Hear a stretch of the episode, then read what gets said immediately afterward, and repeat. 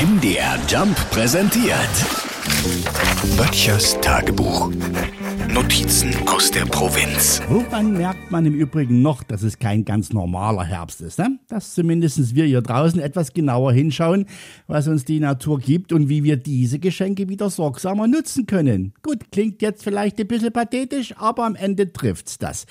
Wir haben ja jetzt im Herbst noch eine gute Erntezeit. Also, wenn ich da in meinen Garten gucke, sieht's nicht schlecht aus. Wir haben Birnen, der Apfelbaum hängt voll, Mirabellen, Pflaumen, also die blauen, ne? Und dann haben wir Weintrauben und sogar noch Erdbeeren. Ja, ich hatte mich vor Jahren mal vergriffen und sehr späte Pflanzen gekauft. Nö, heute freue ich mich drüber, ne?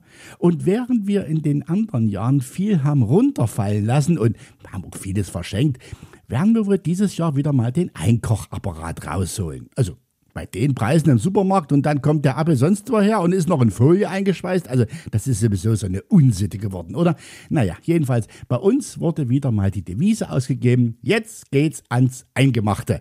Wir haben Gläser gesammelt in der Nachbarschaft, ne? haben die schön ausgekocht, damit die steril sind. Erdbeeren nein, bitte Zucker und dann den Topf zum Kochen bringen. Fertig. Hält mindestens ein Jahr.